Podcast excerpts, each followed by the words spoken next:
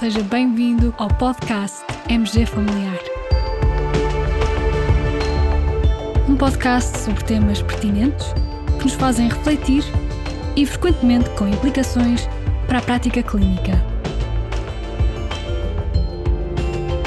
E damos as boas-vindas ao nosso anfitrião, professor Carlos Martins.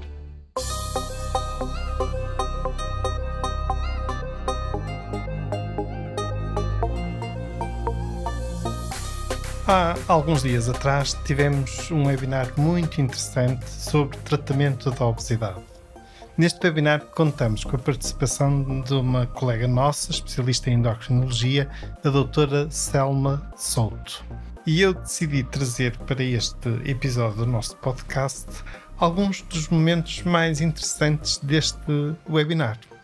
A dada altura, a doutora Selma apresentou um resumo das principais estratégias de abordagem da pessoa com obesidade. Vamos ouvir. Então, estratégias. A intervenção comportamental é fundamental, não é? Portanto, o aconselhamento alimentar. Aqui podemos falar um bocadinho sobre a diferença entre plano alimentar e aconselhamento alimentar, não é? Portanto, o plano alimentar é elaborado na consulta de nutrição. Nós, os médicos, podemos fazer então o nosso aconselhamento alimentar. Depois, a promoção da atividade física é fundamental. Em alguns doentes, podemos não conseguir logo que façam muito exercício, portanto, o aumento até deve ser gradual. A gestão do sono também é importante, é importante que os doentes durmam bem. A gestão do stress, já vimos que também é importante por causa de gerir o componente emocional da alimentação. Em relação à farmacoterapia, temos aqui aprovados pela Agência Europeia do Medicamento e disponíveis em Portugal para tratamento da obesidade três fármacos portanto, o orlistato, o liraglutido 3.0 e a associação de naltrexona bupropion de libertação prolongada. E depois temos, nos casos mais graves, não é? Portanto, de obesidade classe 3, ou seja, IMC superior ou igual a 40, ou IMC entre 35, eh, superior ou igual a 35, com comorbilidades associadas à obesidade, os doentes podem então ser referenciados para tratamento cirúrgico da obesidade. Nas situações de doentes com IMC entre 30 e 34,9, ou seja, obesidade classe 1, que tenham uma diabetes tipo 2 mal controlada, com a terapêutica otimizada, podemos então propô-los também para cirurgia eh, metabólica. A respeito da avaliação e abordagem inicial da pessoa com obesidade, a doutora Selma recordou-nos os principais fármacos que por vezes as pessoas estão a fazer e que podem contribuir para o aumento de peso. E esta é uma informação relevante e que vale bem a pena recordar. Neste contínuo de oportunidades, a primeira coisa que eu chamo a atenção é ver os fármacos que o doente está a fazer. Se faz corticoides, se é um doente com diabetes, rever então os antidiabéticos associados ao aumento de peso, portanto, a insulina, as glitazonas e as sulfonilureias. Dentro dos antipsicóticos, o alopridol, a clozapina, a risperidona, a olanzapina e o lítio. Os antidepressivos, a amitriptilina, a imipramina e a paroxetina os antiepiléticos, o ácido valproico, a carbamazepina e a gabapentina, e depois os beta-bloqueadores, o propanolol e o metoprolol. Depois da doutora Selma ter apresentado esta informação, uma colega nossa colocou a seguinte pergunta. Nos doentes psiquiátricos, por vezes, é muito difícil suspender certos fármacos que aumentam o peso. E também é difícil obter a adesão e intervenção comportamental. Podemos avançar logo para a farmacoterapia? Há alguma incompatibilidade entre o uso dos análogos GLP-1 e os psicofármacos?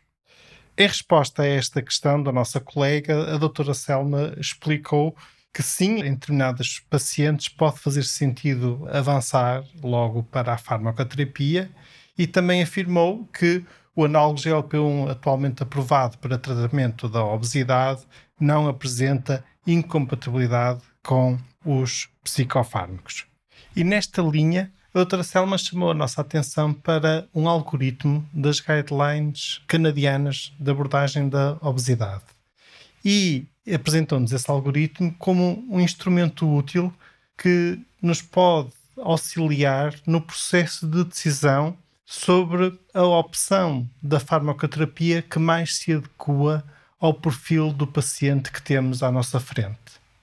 Estas são as guidelines canadianas de tratamento farmacológico que procuram um bocadinho selecionar fármaco para tratamento da obesidade em função das comorbilidades que o doente tem. Então, se o doente tiver pré-diabetes, diabetes, hipertensão, apneia obstrutiva do sono ou síndrome do ovário poliquístico, que a primeira escolha deve ser o liraglutido 3.0 e a segunda escolha naltrexona bupropion e a terceira escolha o arlistato.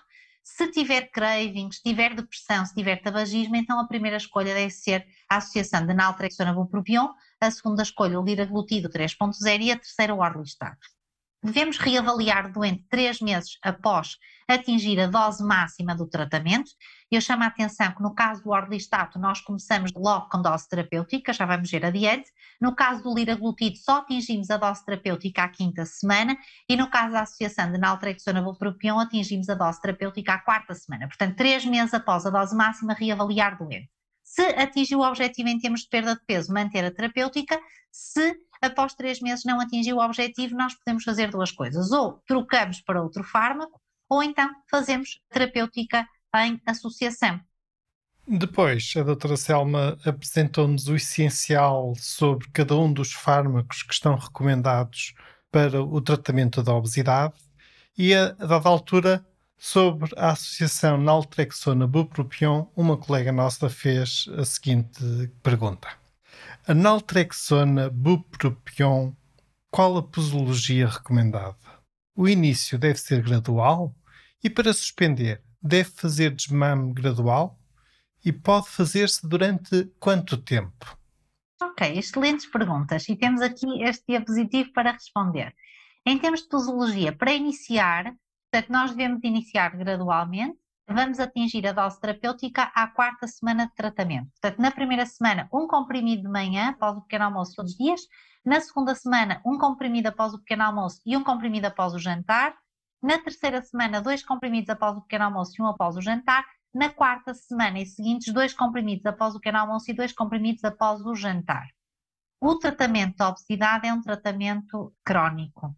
A doença é uma doença crónica, é uma doença recidivante. Portanto, não é suposto nós suspendermos a terapêutica, porque se nós suspendermos, a doença vai recidivar. É o que acontece com a hipertensão. Habitualmente os doentes não param o antihipertensor por iniciativa própria, não é?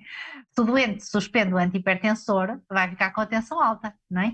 Portanto, se nós suspendermos a terapêutica e o doente tiver perdido peso, pode haver reganho de peso. A mesma coisa com a diabetes, com a dislipidemia, portanto, com a obesidade é igual, não é suposto suspender a terapêutica. Claro que aqui a questão do custo muitas vezes começa a pesar.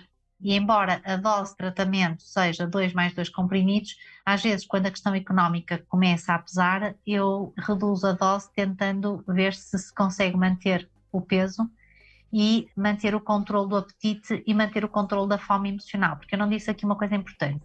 A naltrexona bupropion atua a nível hipotalâmico, mas também atua a nível do sistema mesolímbico, no sistema de recompensa.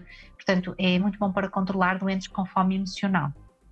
Caros colegas, penso que só por estes bocadinhos já deu para perceber que este webinar foi realmente muito interessante, muito prático e muito útil. Podereis vê-lo na íntegra. Com este episódio, nós partilhamos o link de acesso ao webinar na íntegra no canal Microbiota for Life do Dr. Share e também partilhamos neste episódio o link de acesso às guidelines canadianas aqui referidas e também o link de acesso ao manual de orientação para pessoas com pré-obesidade e obesidade da Sociedade Portuguesa de Estudos da Obesidade, que também foi referido durante o webinar pela doutora Selma.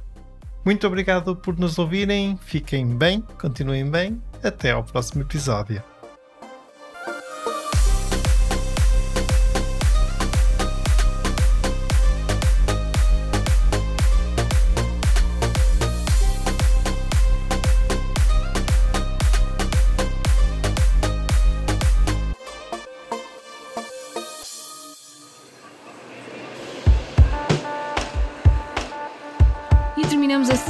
Edição do podcast MG Familiar.